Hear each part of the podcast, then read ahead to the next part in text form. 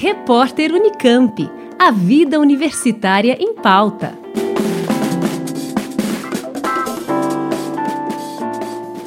O Laboratório de Pesquisa em Saúde da Mulher do Departamento de Fisioterapia da UFSCar está oferecendo tratamento de graça para quem sofre com cólica menstrual. O objetivo do estudo é avaliar o efeito de técnicas de eletroterapia no alívio da dor em mulheres que têm o problema. A eletroterapia é um recurso analgésico muito usado por fisioterapeutas para diminuir as dores de pacientes em diversos casos, incluindo a cólica menstrual.